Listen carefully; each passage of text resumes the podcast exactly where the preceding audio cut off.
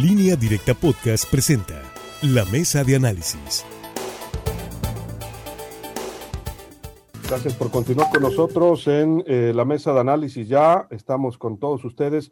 Antes de saludar a nuestros compañeros, quisiera hacer un comentario que me envían policías de Culiacán, me envían un par de fotografías. Nos dicen que están en una manifestación por el adeudo que tiene pendiente el gobierno del estado con elementos del grupo Elite. Eh, de seguridad están afuera de la Secretaría de Seguridad Pública en el complejo. Hay un costado de la Guardia Nacional, que antes era la federal. Es por el adeudo del aguinaldo del bono de 12 mil pesos y el bono de enero y febrero otros 12 mil pesos. Son alrededor de 24 mil eh, pesos, dicen, y son aproximadamente 150 elementos, según nos comenta eh, uno de los elementos de la corporación que nos han estado enviando mensajes al WhatsApp de justamente del noticiero. Atentos a esto y esperemos pues respuesta de las autoridades.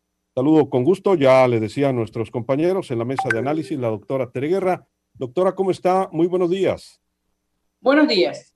A Javier Cabrera. Javier, ¿cómo estás? Muy buenos días. Buenos días al auditorio. Y a Francisco Arismendi. Francisco, ¿cómo estás? Muy buenos días. Buenos días, Sinaloa.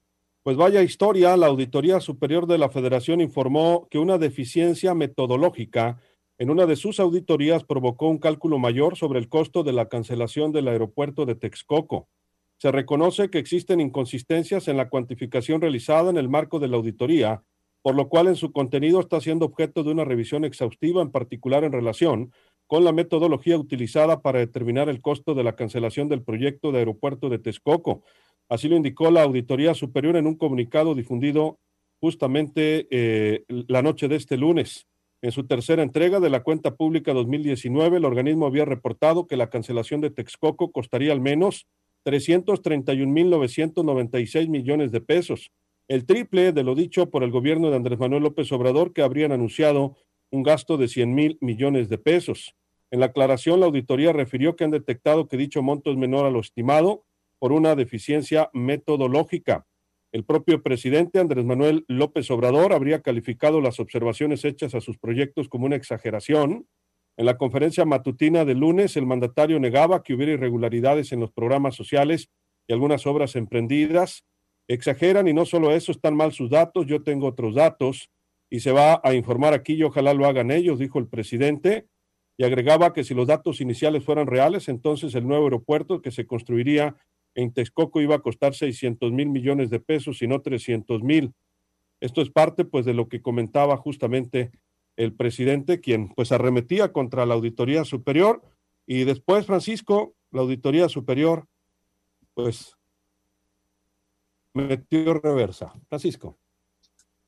Sí, bueno, eh, cuando el presidente López Obrador dijo ayer en su mañanera sobre las revelaciones que boletinó la Auditoría Superior de la Federación en torno a la gestión, eh, primer año me parece, del presidente López Obrador, donde se habla de observaciones de más de 67 mil millones de pesos, pero se concentró todo sobre el tema del aeropuerto que se canceló ahí en Texcoco y pues que según la Auditoría Superior de la Federación reveló que costó el triple de lo que el presidente había estimado. El presidente contestó sonriendo en la mañanera que pues él tenía otros datos y que se los iba a comprobar. Ya durante el transcurso del día y al caer la tarde, pues eh, la propia auditoría superior de la federación emite un boletín donde reconoce que cometieron un error de cálculo y utilizan ahí una terminología muy eh, rebuscada, que solamente ellos la pueden entender o los especialistas. Y más tarde dio una entrevista a Pepe Cárdenas en Radio Fórmula, el auditor superior de la federación, pues donde dijo que efectivamente que iban a revisar y que si había alguna falla la iban a reconocer. O sea, salió muy, pero muy mansito. ¿Cuál es el problema de la Auditoría Superior de la Federación? Esté quien esté al frente siempre impactan y escandalizan cuando boletinan que encontraron tales o cuales desviaciones en gobiernos estatales, en gobiernos municipales y desde luego en el gobierno federal. Y a la hora de la hora, a medida que, pasa el tiempo, se van solventando cada una de las escandalosas observaciones que permanentemente hace la Auditoría Superior de la Federación. Es decir, no hay, eh, eh, no hay profesionalismo para realmente auditar como debe de ser, o eh, se trata únicamente de salir de vez en cuando para decir estamos desquitando los altos salarios que devengamos, y en el Inter, pues bueno, este, impactan y escandalizan en los municipios, en los estados y desde luego a nivel gobierno federal. Entonces, creo que esto, la verdad, exhibe eh, de cuerpo entero esa situación viciada de la Auditoría Federal de la Federación, que siempre suelta cifras y cifras y más cifras, y a la hora de la hora, pues vemos muy poca gente, ¿no? Que realmente eh, regrese dinero, vemos muy poca gente que, bueno, en los hechos, si realmente fueran de ese tamaño eh, las observaciones de la Auditoría Superior de la Federación, pues imagínense, ¿no? Estarían las cárceles no llenas, rellenas de tanto político que ellos han acusado. Así es. Doctora Guerra, su punto de vista. Creo que ha navegado primero con dos problemas fuertes el tema de la Auditoría Superior de la Federación. Uno es la autonomía, realmente consolidarse como un organismo autónomo, y otro es el tema de la credibilidad, porque efectivamente creo que igual pasa con el INE. Son los dos grandes obstáculos o las dos grandes dificultades que tienen que vencer.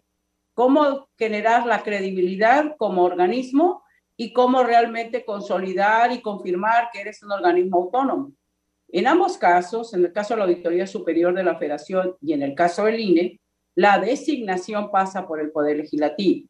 Y eso es lo que de alguna manera entrampa el tema de la autonomía, porque va a depender de las mayorías que haya en la Cámara de Diputados para poder realmente asegurar que quien llega a la auditoría pues cuente con el voto de las dos terceras partes. Hay que recordar que se requiere un voto de dos terceras partes, que el titular se le nombra por siete años. Incluso cuando se puso ese periodo de siete años, pues el propósito era que trascendiera a un sexenio y que no estuviera ah, subordinado, podríamos decir, al presidente en turno. Pero eso ha sido el gran eh, la gran dificultad y lo ha sido también en las auditorías de los estados. La reforma que se hizo también, no solo en Sinaloa, sino en, en la mayoría de los estados, para crear órganos de fiscalización a nivel estatal, generarles autonomía, pues la reforma constitucional se hizo, los nombramientos se han hecho por los dos tercios, pero realmente eh, asegurar que sean organismos autónomos, que estén totalmente separados de los conflictos políticos o de las decisiones que se toman en la titularidad del Poder Ejecutivo, en este caso federal o en el caso de las entidades estatal, pues ha sido muy complicado. ¿Qué sucedió el día de ayer? Pues literalmente enmendaron la plana, el presidente sale, se inconforma con los datos que había dado la Auditoría Superior de la Federación y la verdad, pues sale la Auditoría Superior de la Federación a reconocer que hubo fallas en el cálculo que habían hecho. Se vio este, mal la auditoría superior porque se vio este, como un órgano que no goza totalmente de esa autonomía y esa credibilidad también quedó en entredicho. Creo que ese ha sido el gran problema, no solo en la auditoría superior de la federación, sino también en las auditorías de los estados. Y como dice Francisco, el otro gran problema es que si en los estados temen a las observaciones que se hacen a la auditoría superior de la federación pero muchas veces esto no concluye en averiguaciones, en acusaciones, en detenciones, y entonces se sigue dudando realmente de la efectividad. Pero creo que sí, ayer literalmente le dieron un coscorro. Así las cosas. Eh, Javier Cabrera, tu punto de vista.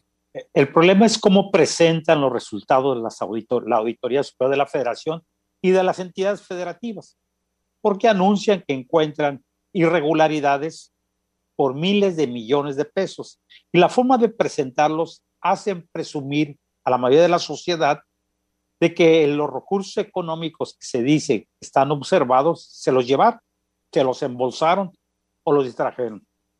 Y de bueno, con el paso del tiempo, pues está viendo que los funcionarios que son exhibidos públicamente al escrutinio público, pues van solventando cada uno de estos asuntos. A veces los criterios entre el auditor y los funcionarios públicos es, totalmente distinto. O a veces igual la normatividad no no se apega a una realidad que se tiene. Hay a veces que tienen que estar recursos públicos de emergencia, porque así lo, así lo establece, y hay criterios de los auditores de que establecen que hay un posible desvío o mal uso de los recursos públicos. Y esto da una sensación a la población de que hay una gran impunidad en este país, que se anuncian miles de millones de pesos que nadie sabe dónde fueron a parar, y resulta que sí fueron aplicados, que sí están aplicados, posiblemente algunos de ellos no con la normatividad establecida, ni con el reglamento que, se fija para cada uno de ellos. Y bueno, la población va viendo que pues no hay ningún funcionario, muy pocos funcionarios han llegado a pisar la cárcel por posiblemente, eso sí, por embolsarse los recursos económicos. Pero en este caso donde él dan a conocer, y esto sí es preocupante, que la Auditoría Superior del Estado haya hecho un mal cálculo, porque hablen de más, de, el gobierno federal había estimado más de 100 mil millones de pesos el costo que tendría la cancelación del aeropuerto de la Ciudad de México en Texcoco, pues la auditoría dice que son 331 mil millones de pesos. Esto va a costar al erario público. Sin duda, pues esto es un impacto bastante fuerte al gobierno federal. Hoy ya la duda entró que si la auditoría fue doblada o en verdad incurrieron en una irregularidad. Si incurrieron en una irregularidad bastante preocupante porque se presume que son personas expertas en la materia que antes de dar una emisión, de una información de este tipo, debieron de haber validada, porque es un golpe político sin duda para un gobierno federal exhibiéndole de graves irregularidades. 331 mil millones de pesos, pues es una cantidad bastante fuerte.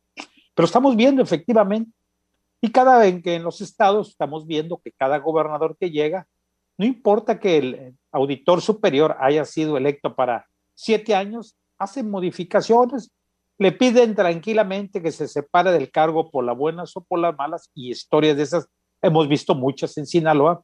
Incluso, pues hay que recordar que hoy con la llegada del grupo parlamentario de Morena, pues han intentado en varias ocasiones remover a la, a la auditora superior del Estado.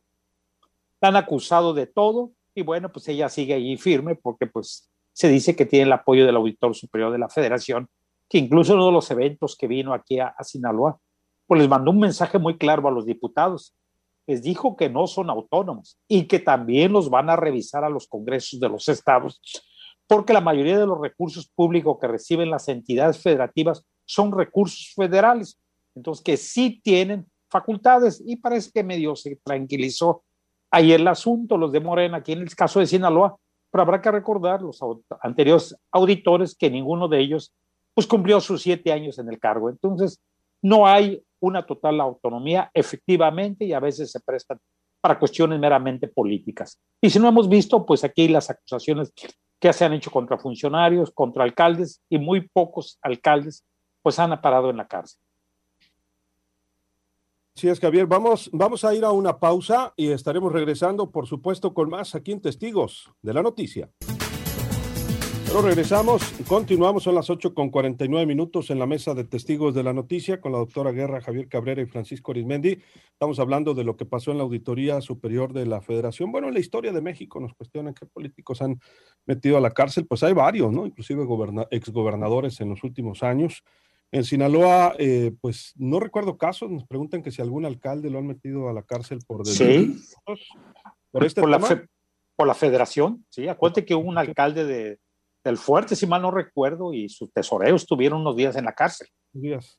Por recursos, por recursos federales. Bueno, pues vamos a ver a dónde para todo esto. Lo cierto, Francisco, en el caso del aeropuerto es que por donde le busques es muchísimo dinero, eh, lamentablemente, y difícilmente incluso este gobierno verá terminado el nuevo proyecto, ¿no? Porque es macro.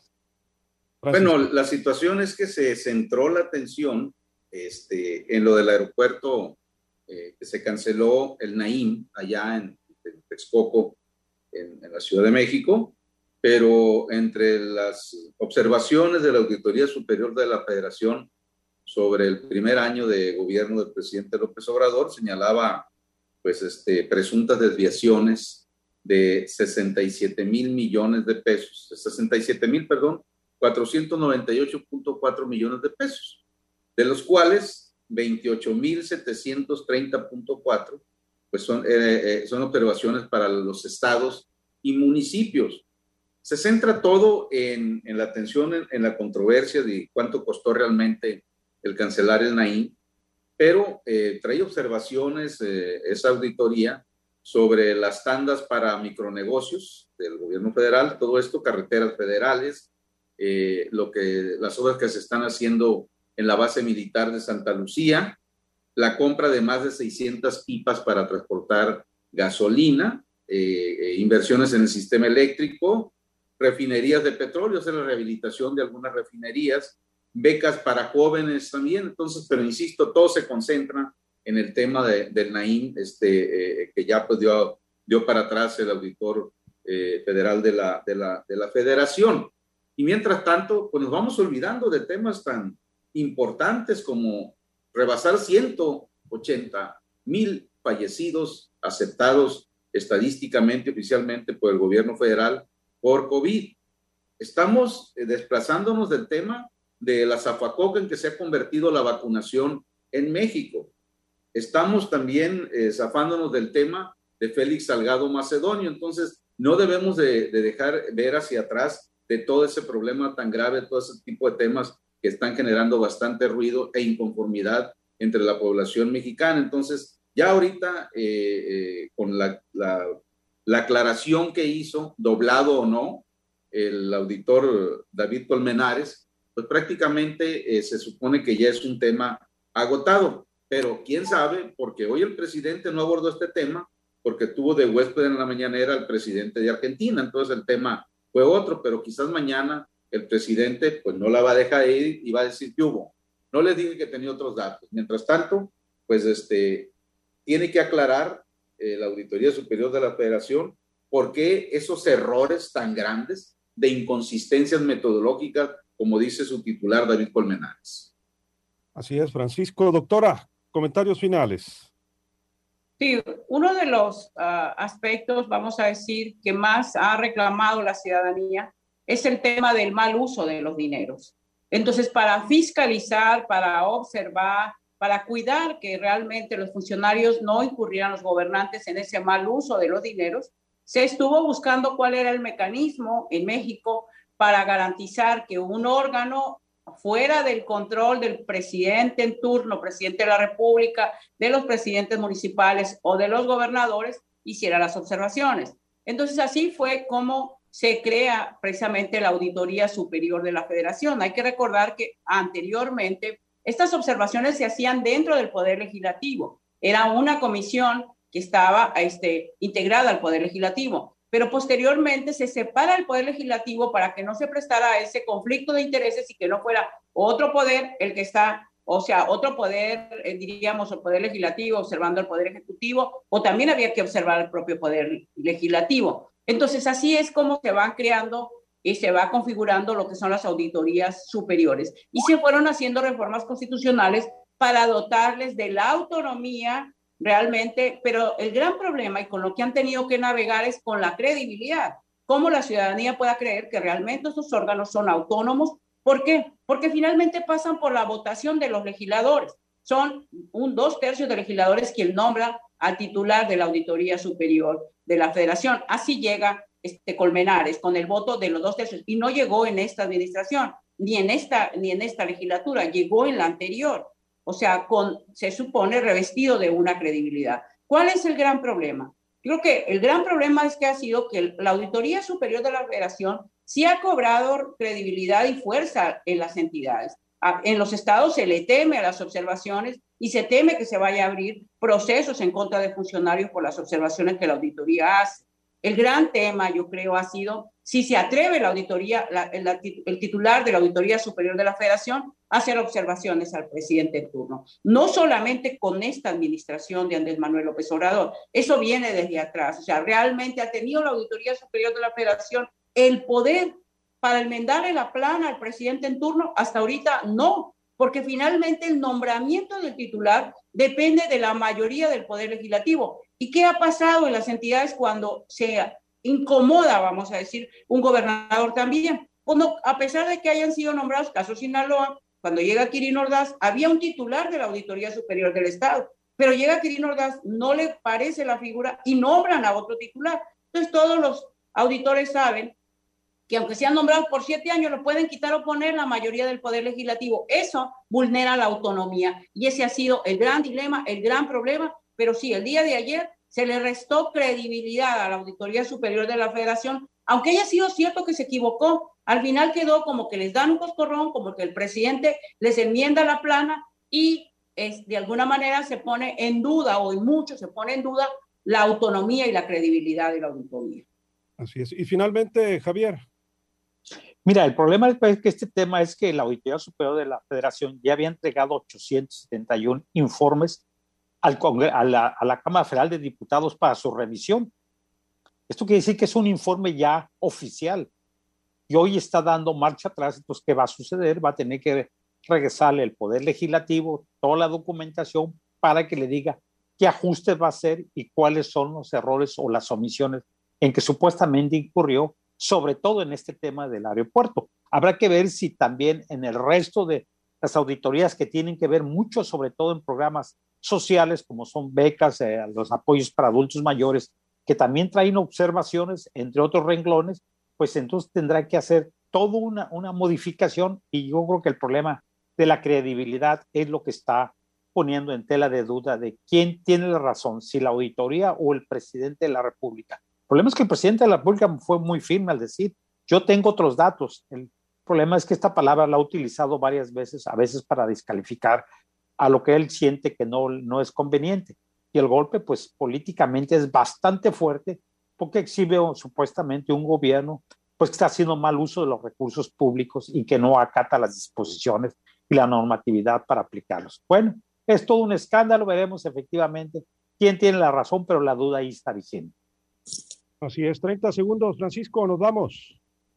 Creo que lo que debería de, debería de obligarse legalmente a la Auditoría Superior de la Federación es que cuando den a conocer caso por caso de observaciones que ellos hayan realizado, todos aquellos que lleguen a sentencia, ¿no? A sentencia definitiva, deben de boletinarnos para enterarnos en qué porcentaje eh, eh, ellos eh, son acertados en, en torno a sus observaciones y en qué porcentaje se equivocaron y los presuntos acusados pudieron solventar toda esa clase de observaciones. Mientras tanto, pues todo queda en el escándalo mediático y el ciudadano, pues nada sabe, nada supo en qué terminó este tipo de observaciones que, bueno, no estamos hablando de cualquier cantidad y siempre se han manejado cantidades así que casi a veces rebasan hasta los 100 mil millones. En este caso, son más, poco más de 67 mil millones eh, de pesos los que están siendo observados, de los cuales 28 mil pasaditos van para estados y municipios. Buenos días, Sinaloa. Muchas gracias, muchas gracias, Francisco. Nos vamos, doctora. 30 segundos. Sí, yo creo que sí han profesionalizado de alguna manera tanto las auditorías superiores de los estados como la auditoría superior de la federación su quehacer. Lo que no han consolidado todavía, y eso es parte del problema, es su autonomía. Están finalmente sujetos a los vaivenes políticos, a los acuerdos que se tomen en los poderes legislativos, y eso le resta credibilidad y les resta autonomía. Ese es el gran reto en México. Y bueno, pues los gobernantes en turno siempre se incomodan del color que sea con las observaciones que les hacen desde estos órganos.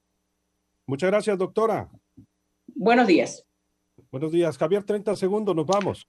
Sí, sin duda, ¿no? Porque pues exhiben a, las, a los gobernantes pues de mal uso de los recursos, sobre todo por la forma que se presentan, dan la sensación a la población, a los ciudadanos, pues de que están haciendo mal uso de los recursos públicos. Muy buenos días al auditorio. Buenos días, Javier. Así nos despedimos a nombre de todo este equipo. Soy Luis Alberto Díaz. Que la pase de lo mejor. Acabas de escuchar la mesa de análisis en línea directa podcast.